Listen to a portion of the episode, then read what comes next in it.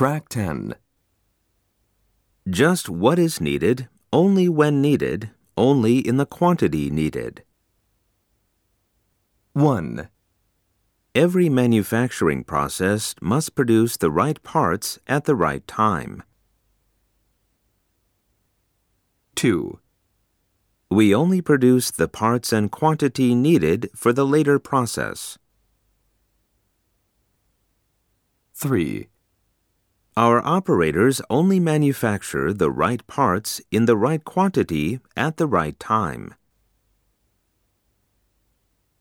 4. A later process operator only takes the materials needed.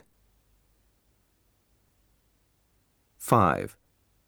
They often produce unnecessary parts at the wrong time.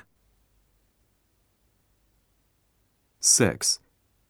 These materials should be prepared in the right quantity only when necessary.